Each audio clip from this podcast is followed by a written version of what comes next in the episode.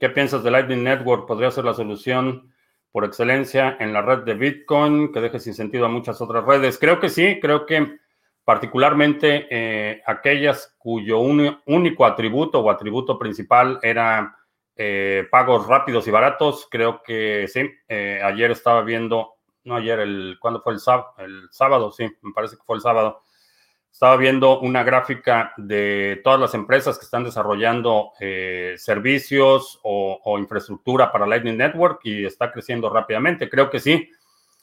mencionaba en el, de hecho fue en el resumen de ayer que mencionaba y en un tema que platicábamos la semana pasada que se había en el horizonte alguna otra moneda que pudiera desbancar a Bitcoin. Y, mi hipótesis es que con todo este desarrollo de infraestructura, lo que está sucediendo es que Bitcoin está absorbiendo atributos y propiedades eh, eh, que la hacen más robusta eh, y que cuando compites por usuarios, cuando compites por transacciones, y tu único atributo puede ser absorbido por, por alguien más grande,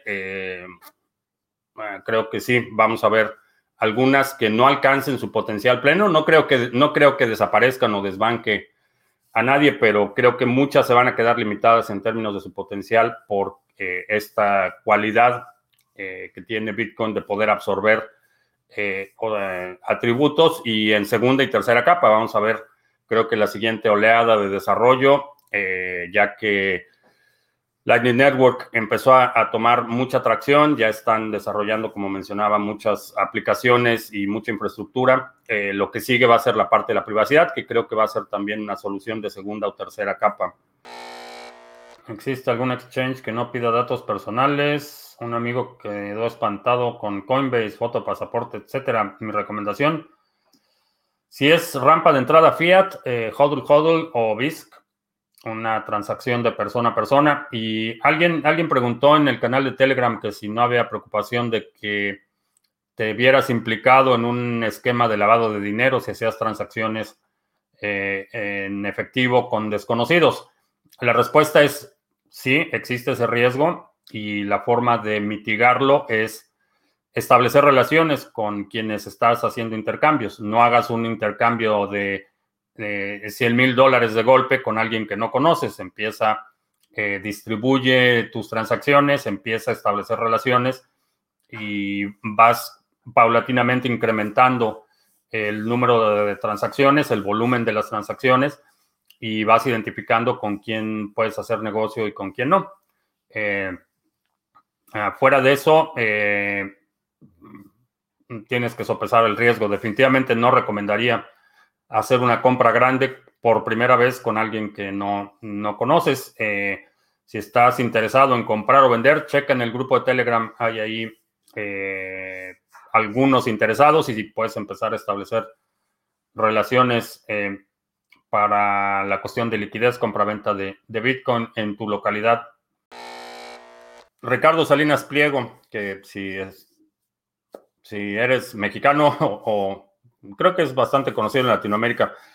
Es un, eh, no sé si es el segundo o tercer hombre más rico en México. Es dueño de TV Azteca, Banco Azteca y cientos de negocios. Eh, ayer eh, recomendó el libro de Seifidian Amus, El patrón Bitcoin, y dijo, me, llamó la atención que hizo específicamente la, la mención de que es dinero que el gobierno no puede confiscar, que puede proteger a la gente de la confiscación de bienes y también eh, hizo público que tiene el 10% de su patrimonio en Bitcoin.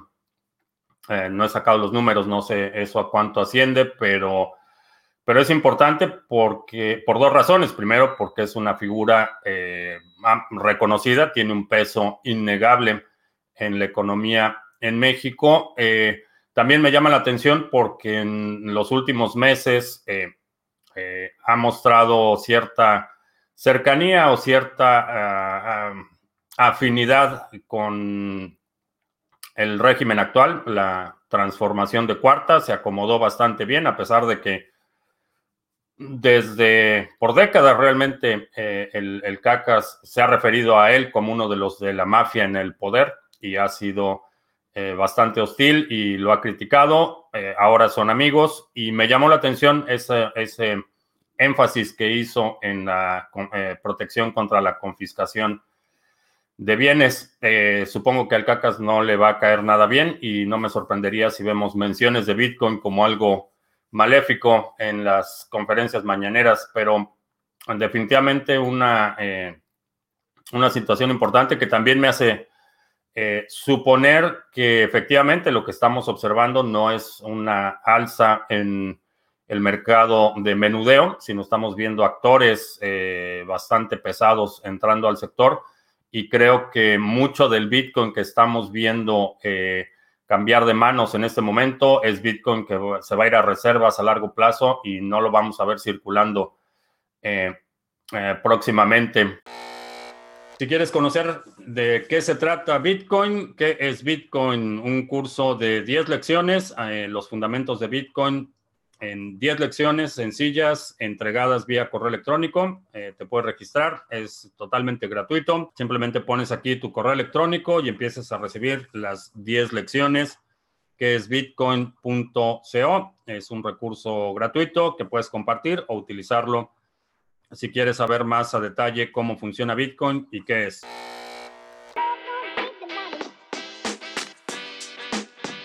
Llegó el resumen semanal y vamos a analizar a Bitcoin y al mercado en general porque estamos muy alcistas.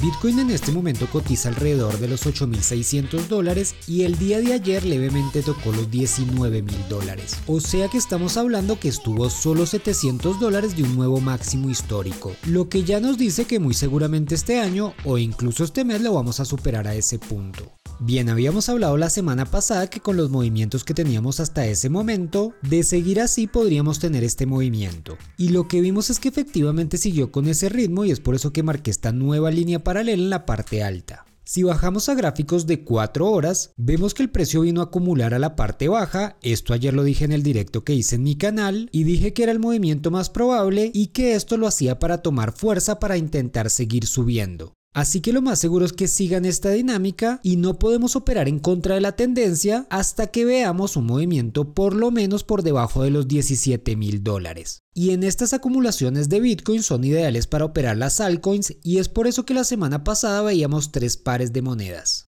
La primera de ellas fue Walton versus USDT, que desde ese punto subió más de un 22% y todavía tiene buen recorrido para seguir al alza. Y la segunda y más importante fue la de Ripple, que de hecho fue una de las mejores entradas que he hecho en este año. Y justamente porque fue una entrada muy bajo riesgo, con un timing casi perfecto donde tomé ganancias de un más del 30%. Y todo esto en una operación relativamente rápida, donde la semana pasada dije que estaba en un excelente lugar de compra y efectivamente así fue. Y vemos que el mercado nos suele dar este tipo de oportunidades de vez en cuando donde prácticamente nos está regalando dinero. Y es por eso que cuando aparecen hay que tomarlas y sacarle el máximo provecho. Porque como dije es prácticamente dinero regalado. Esa es la realidad.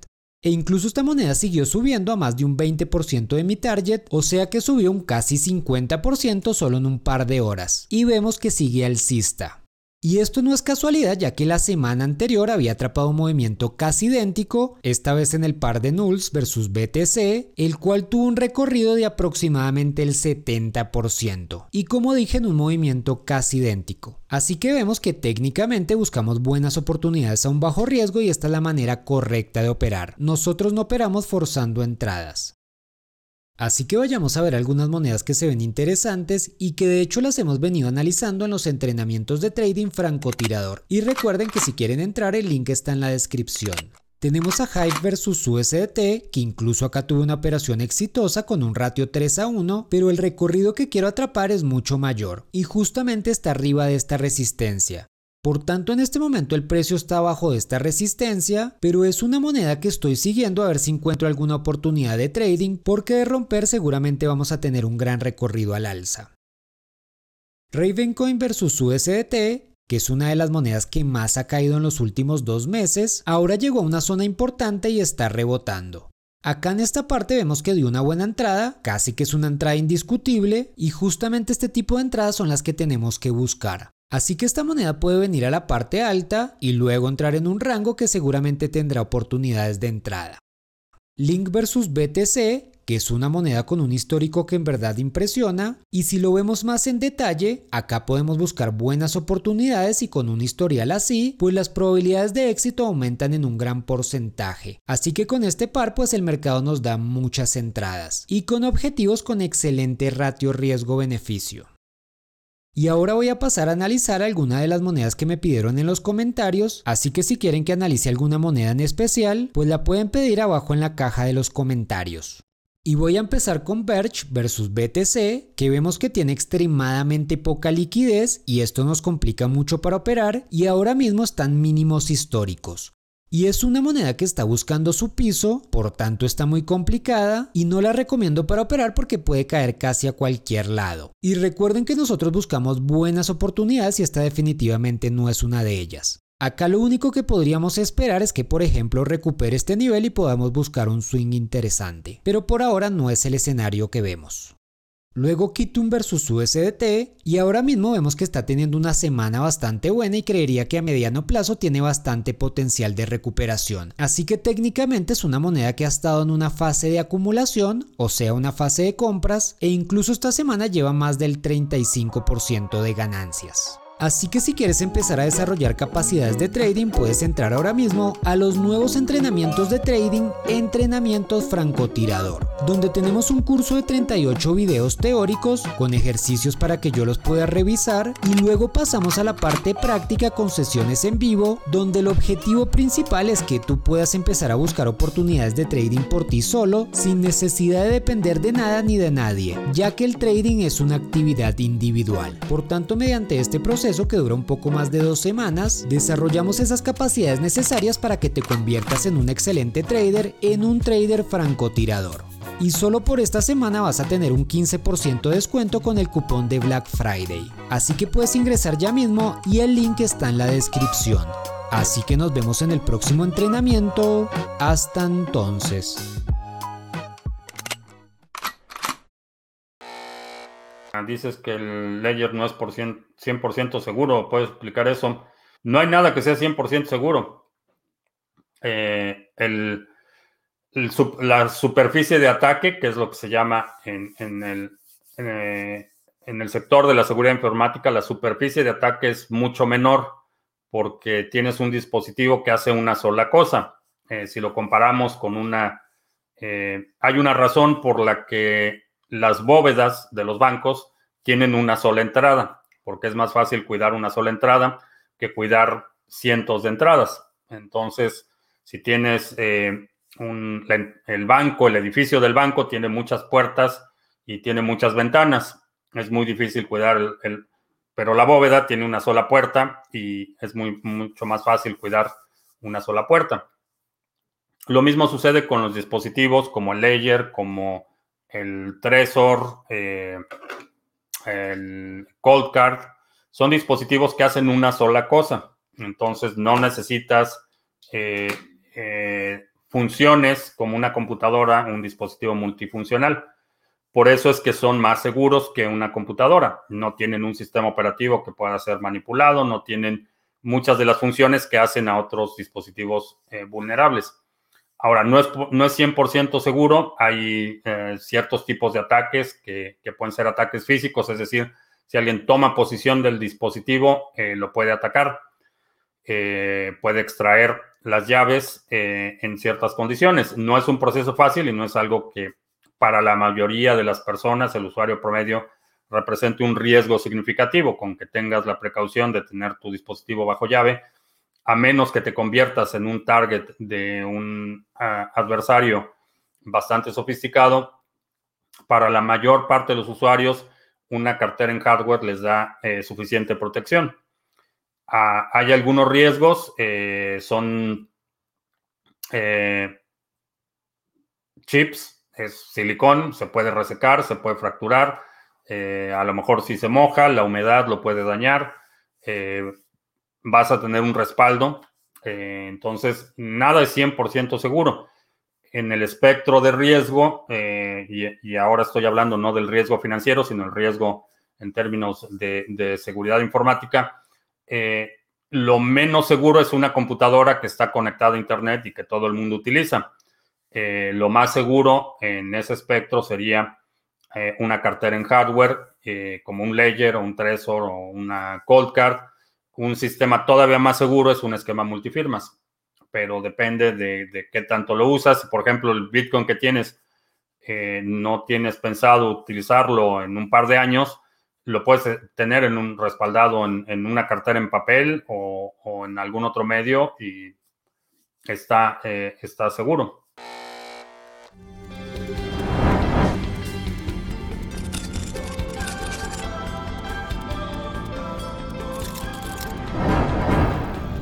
Hola, bienvenidas y bienvenidos a este nuevo tutorial del canal Individuo Digital, donde entregamos las mejores herramientas técnicas para que te puedas desenvolver en el mundo de las criptomonedas. Hoy vamos a ver un tutorial bastante sencillo, porque como sabemos en estos días el precio de Bitcoin está llegando muy cerca de sus máximos históricos y eso provoca un sinnúmero de sensaciones y emociones en la audiencia. Por lo tanto, a veces se nos olvida tomar ciertas precauciones o a veces no tenemos las herramientas necesarias para poder ejecutar nuestras operativas. Entonces, hoy vamos a ver el tutorial de cómo crear una billetera en papel.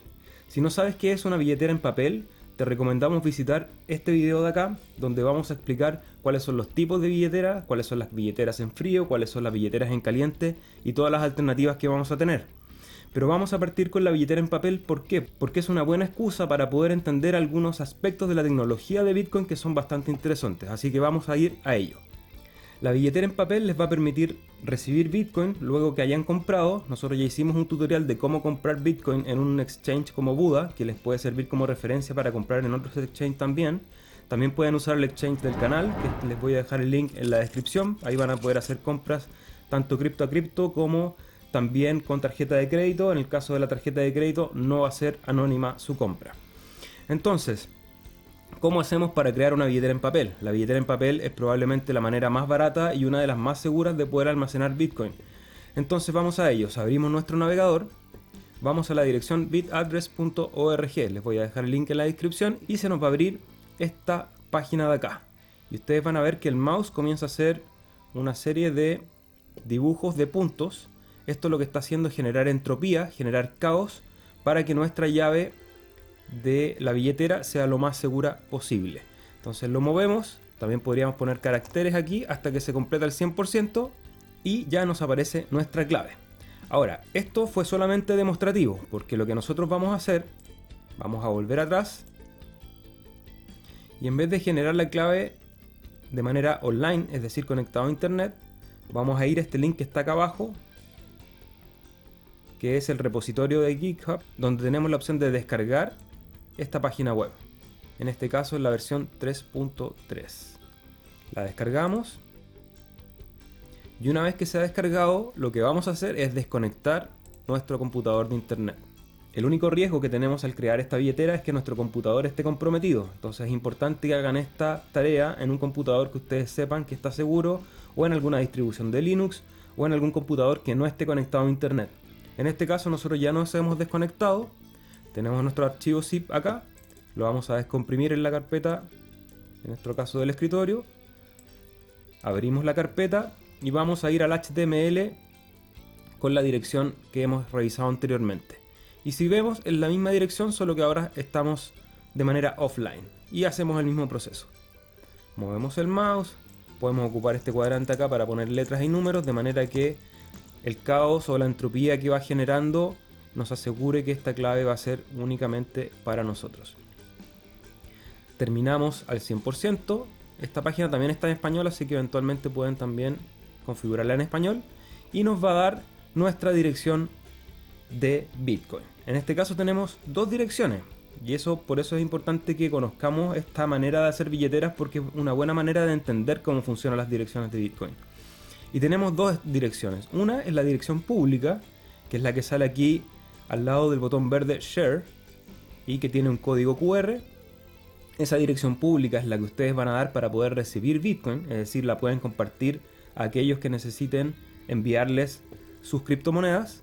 Y a mano derecha tenemos al lado de la palabra secret en rojo un código QR y la clave privada. Esta es la clave que ustedes van a utilizar para enviar Bitcoin. Entonces esta clave solamente deben resguardarla ustedes, no le den acceso a nadie a esta información. Por eso lo que vamos a hacer, hay dos maneras. Una que es imprimirla directamente desde este botón de aquí. La pueden enviar a su impresora. Asegúrense también que su impresora esté fuera de línea para generar este proceso. Entonces la pueden imprimir directamente. En este caso la imprimo en un PDF. O acá arriba tenemos diferentes opciones. Yo le voy a mostrar el Paper Wallet que lo que hace es generarle un entorno gráfico a esto, para que también sea más ameno y amigable guardarla. Entonces ustedes aquí pueden imprimir la cantidad, imprimen y ya tienen su billetera en papel. Les recuerdo que esta será su respaldo de todas las monedas que ustedes puedan enviar a esta dirección, entonces les recomiendo guardarla de manera muy segura, pueden plastificarlo, pueden hacer otro tipo de impresiones, ya vamos a hacer algunos tutoriales para darles algunas ideas sobre cómo poder guardar estas billeteras en papel. Una vez que han guardado su billetera, ustedes eliminan y vacían su papelera de todo este material de manera de asegurarse de que nadie tenga acceso a ellas. Cerramos las páginas y ya tenemos nuestra cartera en papel.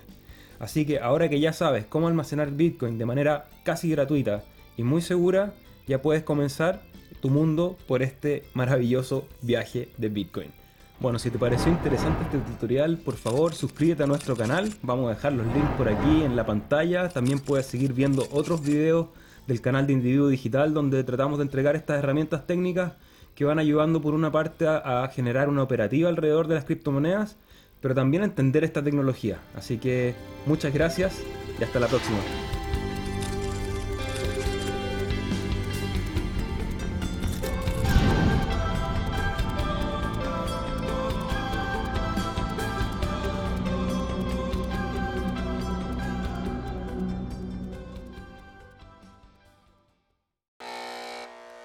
Si puedo hablar de Hive, es como Library, tiene su monedero para tips y recompensas, estoy involucrado en el proyecto, se va a lanzar o ya está lanzado para que acumulemos. Eh, vamos por partes. Hive. Hive es eh, el resultado de una bifurcación de la red de Steam. Eh, y en videos anteriores he hablado de, de qué pasó y cómo pasó, pero ese es el origen de Hive. Hive es una eh, plataforma, una red enfocada a la creación, distribución y difusión de contenido. Es una red social incentivada. Eh, funciona a nivel de protocolo y este protocolo tiene conectadas muchas aplicaciones. Por ejemplo, está eh, ThreeSpeak, que está conectada a Hive en el, backend de eh, todas las recompensas, los incentivos, está conectado. Eh, hay otra aplicación que se llama PicD, que es más como un blog. hay otras aplicaciones específicas y puedes construir tu propia aplicación conectada a la red de Hive y tener actividad social incentivada. Hay, hay una aplicación que, por ejemplo, mide la parte, es una aplicación social de ejercicios, entonces la gente registra su actividad, su movimiento y tienen recompensas y, es eh, una red para interacciones sociales incentivadas. Esas interacciones sociales pueden ser video o, contenido escrito, o fotografías o actividades, otras interacciones. Eh, eso es, eso es Hive. Tiene el modelo económico, tiene tres, eh, tres componentes. Es, es Hive, que es el, la moneda o el token líquido. Ese se puede comprar y vender. Eh, tiene uno que es Hive Power, que es eh, eh, Hive que tienes en, depósito. Lo depositas, es un depósito a largo plazo, no lo puedes retirar todo de forma inmediata, tiene un periodo de, de retiros. Entonces, eso es lo que te estás comprometiendo como participante en la red y, y eso es lo que determina tu poder de voto hay una serie de incentivos para crear contenido, compartir contenido, curar contenido y eh, hay otro que se supone que es eh, una eh, moneda estable, una, moneda estable algorítmica, que se supone que tiene paridad uno a uno con el dólar, nunca tiene paridad uno a uno. Y cuando creas contenido, puedes seleccionar cómo quieres que te paguen, si quieres que sea todo en, en Hive, uh, Power, que es lo que tienes en Lock, o que sean en, el hype dólar, que es el que se supone que es paridad uno a uno con el dólar, pero no funciona así. Entonces, así en, términos generales, eso es, es como library. Eh, mm, no exactamente porque library está enfocado mucho a la creación de contenido audiovisual y Hive tiene, eh, son interacciones sociales incentivadas, que sobre eso se puede construir eh, muchas aplicaciones. estoy involucrado en el proyecto, sí, y se va a lanzar o ya está lanzado algo para que acumulemos, sí. La respuesta es sí. Eh, necesito, bueno, ya es viernes, no sé si en esta semana podamos tener la, la reunión, pero ya es cuestión de días, ya está la marca, ya está la infraestructura, eh, solo falta hacer, eh, moverlo al, al, servidor público, ya está operando en un servidor privado. Eh, yo creo que es cuestión de un par de días para que ya hagamos, hagamos el anuncio oficial de ese proyecto.